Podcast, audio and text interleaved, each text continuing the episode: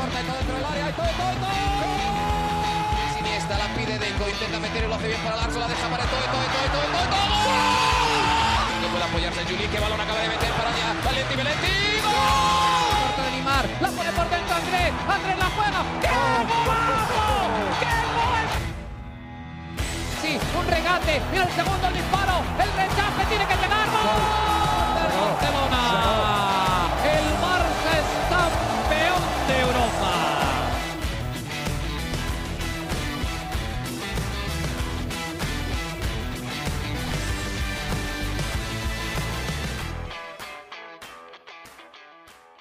Hola amigos de ADN Barça, bienvenidos a una nueva edición de nuestro podcast. El día de hoy, justo después del triunfo del Fútbol Club Barcelona 0-1 en el Santiago Bernabéu en el partido de ida de las semifinales de la Copa del Rey, autogol de Eder Militao le termina dando el triunfo al Fútbol Club Barcelona en un partido que pintaba complicado por la situación en la que llega el Barça, toda la cantidad de bajas y que al final termina eh, rescatando un buen resultado, pero con unas formas quizás cuestionables. Vamos a hablar sobre eso junto a Mariana Guzmán y le damos la bienvenida. Mariana, ¿cómo estás? Bienvenida nuevamente a ADN Barça. Victoria del Barça, pero no sé, en el Barcelona se necesita algo más que nada más. Dale, ganar por los favor, ya va, ya va. Yo creo que, hola Alejandro, primero que todo te saludo. Ajá. Y está bien el debate de que no se jugó bien, eh, está bien, perfecto. Todo lo que, todo lo que tú digas, probablemente yo voy a estar de acuerdo, pero, pero vamos a estar, vamos a sincerarnos. Y la verdad es que hasta Xavi, el director técnico, dijo en tres oportunidades en la rueda de prensa previa a este partido que el. Real Madrid llegaba como favorito, ¿ok? Y yo pensé que me iba a encontrar un partido totalmente diferente. Un partido donde, lógicamente, no- ya lo hemos hablado en, el- en la previa que hicimos, no iba a estar Pedri, que cada vez que no está Pedri es horrible como se siente el vacío, o sea, es un jugador que mm, para mí es demasiado importante y determinante en el, en el equipo. Eh, Lewandowski, o sea, era como el, el peor escenario, ¿no? Después de, de una derrota en liga, después de una eliminación en el Santiago Bernabéu. Era todas las cosas que pintaban para que fuera una noche horrible, ¿no? Para el Barça, Sí. derrota, Xavi.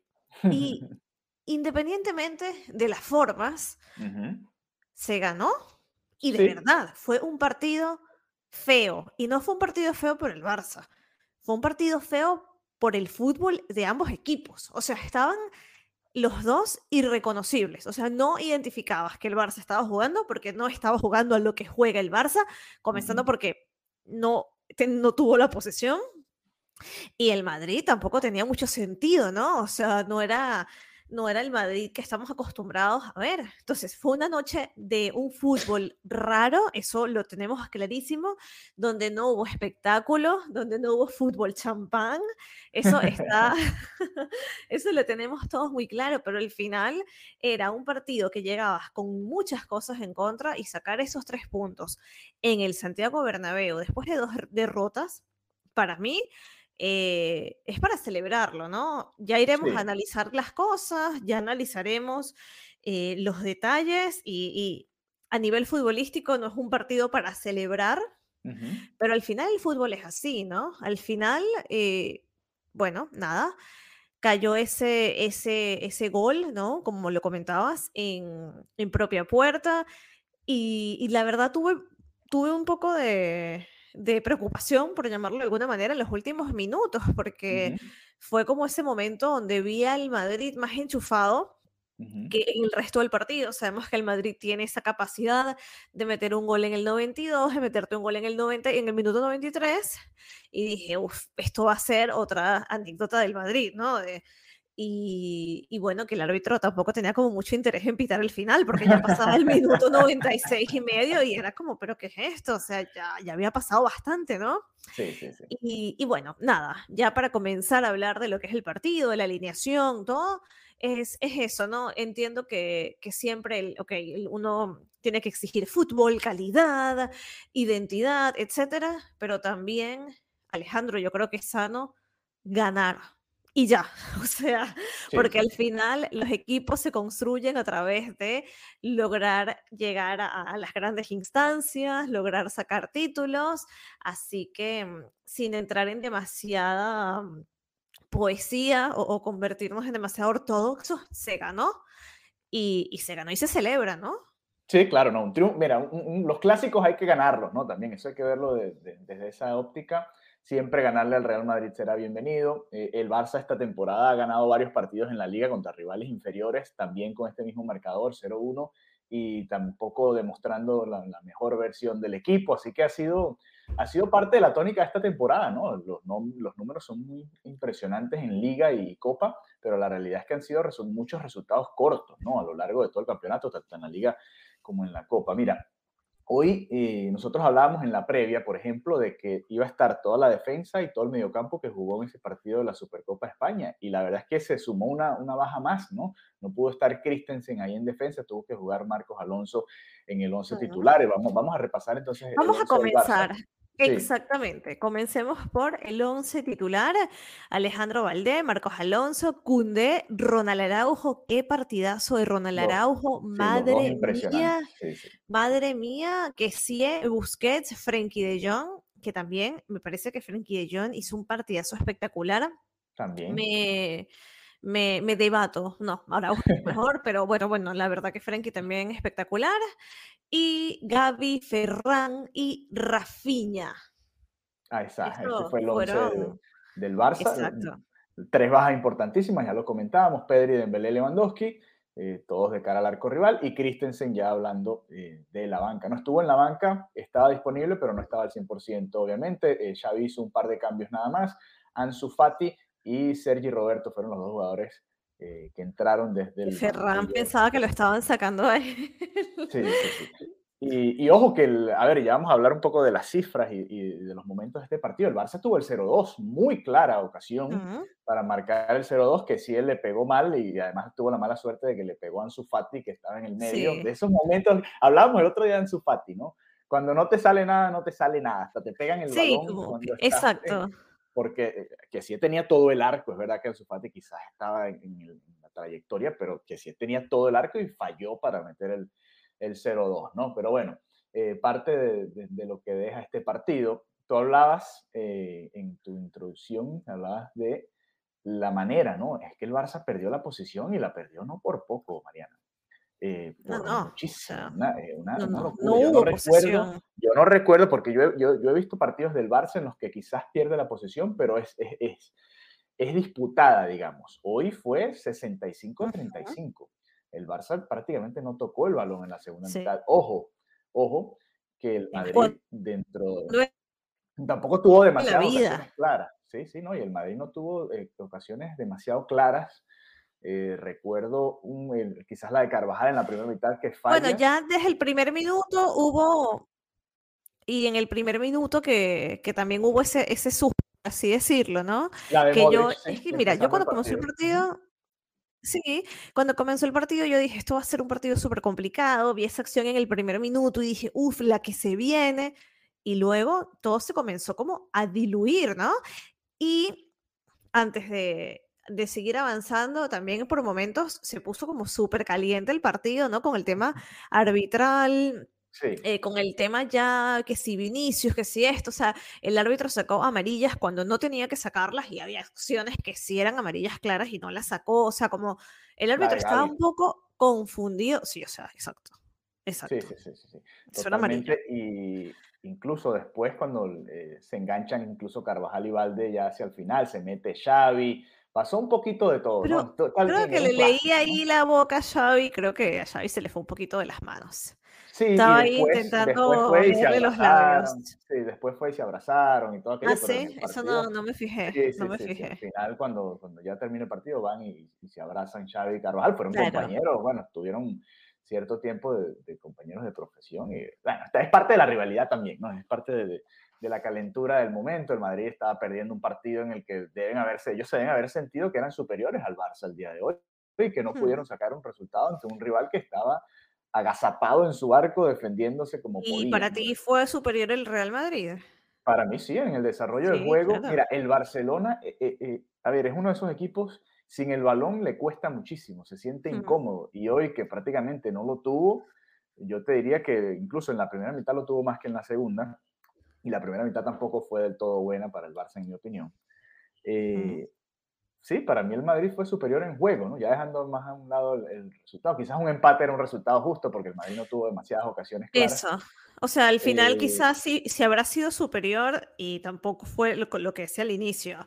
Tampoco fue un gran Real Madrid. O sea, fue un partido, eh, yo creo que bastante gris para, para ambas partes, pero claro, ya ver al Barça sin la pelota tanto tiempo ya me resulta muy extraño, ¿no? Sí, y por ejemplo, Ter Stegen no tuvo demasiadas grandes atajadas, ¿no? Quizás un remate, un, centro que se convirtió en remate de Vinicius, otro remate de fuera del área de Rodrigo, que Ter Stegen ya había cubierto el segundo poste. La verdad no tuvo que actuar demasiado, ¿no? No tuvo esas atajadas que nos viene acostumbrando en estos partidos, ¿no? Entonces, eso te habla un poquito de, la claridad o la poca claridad con la que pudo llegar el Real Madrid a eh, el área del Barça. Bueno, el Barça se termina llevando este resultado basado en lo que tenía, ¿no? Que era la defensa, la defensa del mediocampo. Esa es la realidad. Ya, bueno, hacia adelante el Barça le costó sacar el balón, Rafinha, Ferran hicieron lo que podían, pero la verdad es que eh, estaban incómodos. Yo, yo sentía al equipo incómodo durante todo el partido. No sé si te dio esa misma sensación. Totalmente, totalmente. O sea, era como si en cualquier momento pudiera suceder una catástrofe. Eso era lo que sentía yo durante todo el partido. Gaby, bueno, Gaby es un jugador que tú sabes que me encanta.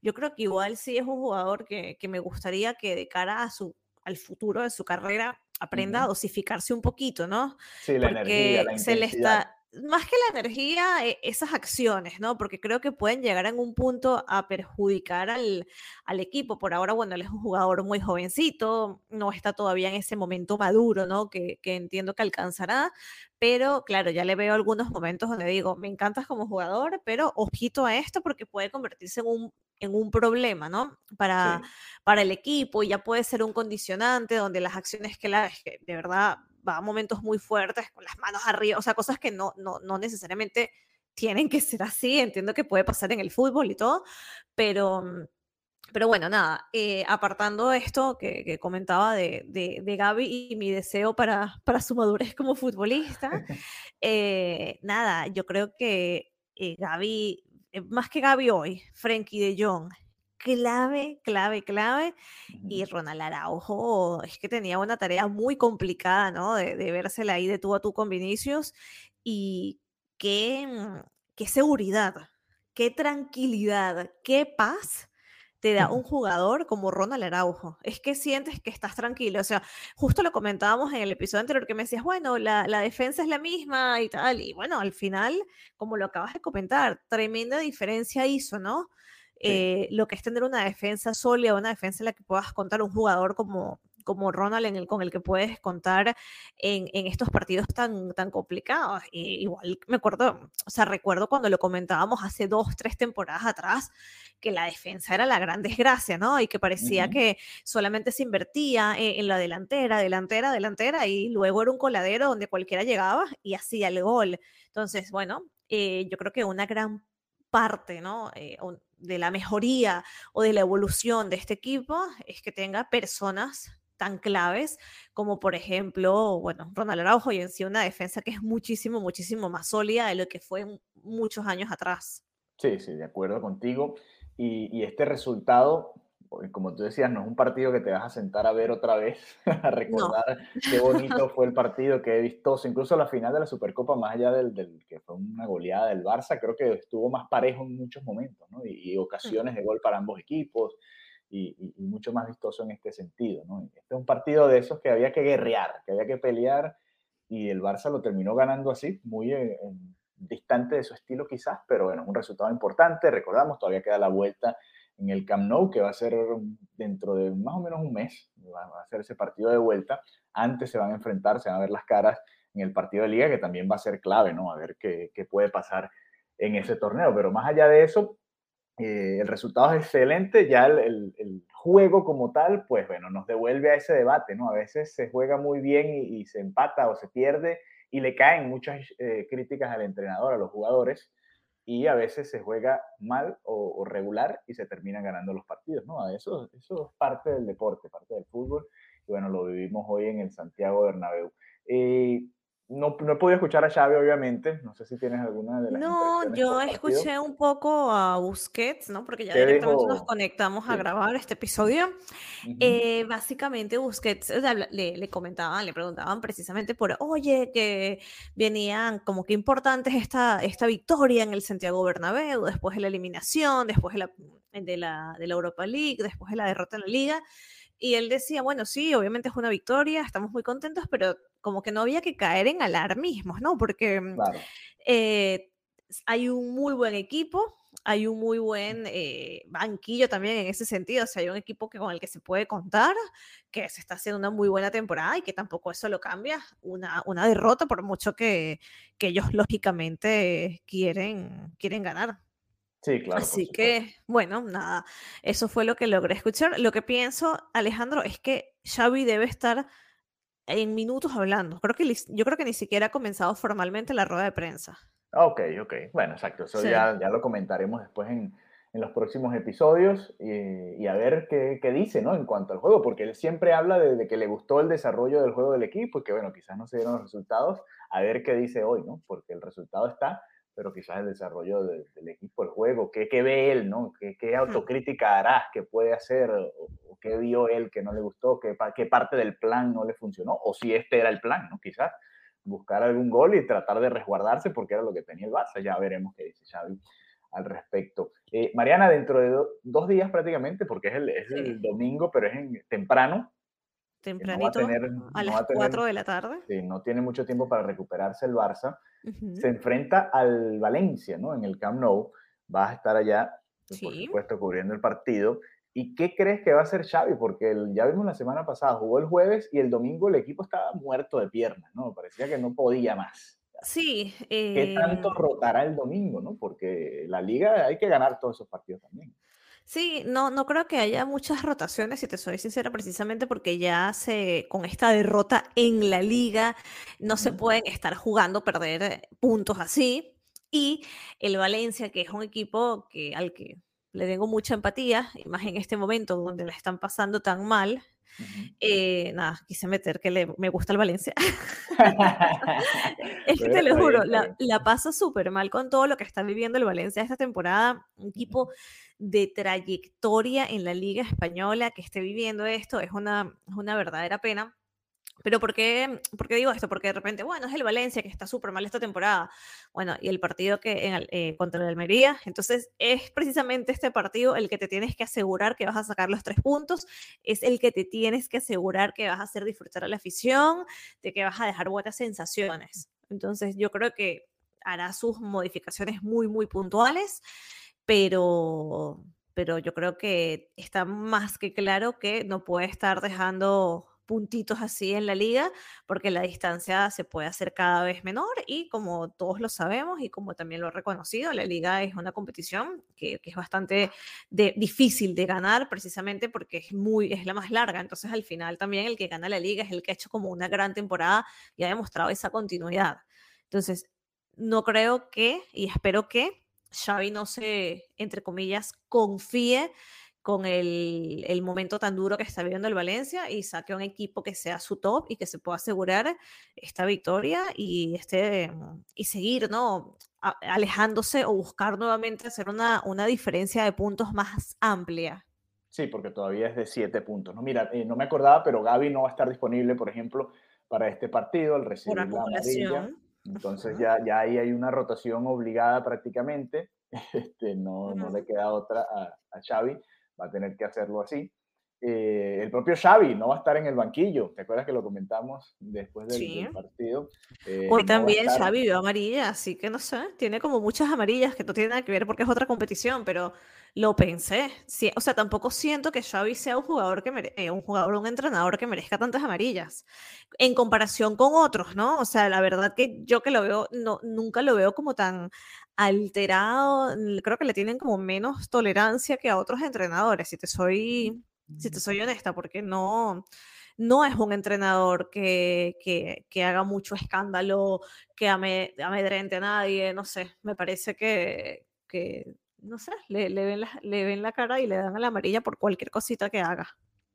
Mm, interesante, quizás eh, por la manera en la que gesticula, ¿no? Puede ser por, porque es una figura que llama más la atención que el resto, quién sabe, ¿no? ¿Quién sabe? Mm. Ya viene, pero es verdad, tiene una seguidilla de, de, cartulinas amarillas eh, Xavi en los últimos partidos. Pero bueno, eh, entonces no estará Gaby a ver si ahora sí usa a Pablo Torre o si, por ejemplo, le darán la titularidad a Sergi Roberto nuevamente, a Ansu Fati, eh, Ángela Alarcón, que ha visto minutos también. Hoy estaba también en el banquillo Stanis Pedrola, imagínate todo lo que ha tenido mm. que acudir Xavi para, porque simplemente se, se ha quedado sin gente, ya prácticamente el Barça con todas las lesiones, todas las bajas, y bueno, sin Gaby este fin de semana, pues eh, varios de estos nombres también volverán a, a ser opciones. Así que bueno, el Barça termina llevándose este triunfo, gana el primer round de las semifinales de la Copa del Rey, de aquí a la vuelta esperemos que puedan estar disponibles eh, Lewandowski, Pedri, Dembélé y, probablemente veamos un partido muy distinto a lo que vimos el día de hoy en el Santiago Bernabéu. Así que, mm, bueno, se recupera también el Barça porque en, la liga no se había visto bien, ¿no? En el Bernabéu fue superado ampliamente. Eh, creo que uno de los peores partidos de, de esa parte de la temporada, que el Barça venía muy bien y el Madrid pudo pasarle por encima y lo superó y le ganó bien en ese duelo de la liga, pues se recupera también y le vuelve a ganar en el Bernabéu. De las tres visitas que ha tenido Xavi, le ha ganado dos a, a Ancelotti y al Madrid. No es un mal récord, ¿no? Eso también hay que decirlo. A su manera, cada uno, una goleada muy, muy superior y está, bueno, defendiéndose como pudo en este duelo ante el Real Madrid. Así que, bueno, eh, nada, gracias por habernos acompañado. Nosotros vamos a estar muy pendientes. Mariana va a estar el domingo en el Camp Nou, así que síganla en arroba eh, Marianita Guzmán. Exacto. En arroba ADN Barça y a mí me pueden seguir en arroba Alejandro BG32. Así que bueno. Que siempre. Nada, que siempre compartimos en los días de partido como bueno, siempre comparto cosas desde el estadio y nada, estamos ahí también conectados desde cuando estoy desde el Camp Nou. Así es. Y si quieren ser parte del grupo de WhatsApp, que estuvo caliente hoy como durante todos los partidos, qué cantidad de mensajes nos envían por ahí, por ese grupo de WhatsApp. También nos pueden comentar en cualquiera de estas redes sociales y pedirnos que les enviemos el enlace y con mucho gusto los agregamos a nuestro grupo. Así que bueno, a descansar, Mariana, y nos reencontramos pronto nuevamente por acá. Hasta la próxima. Chao, chao. Adeu.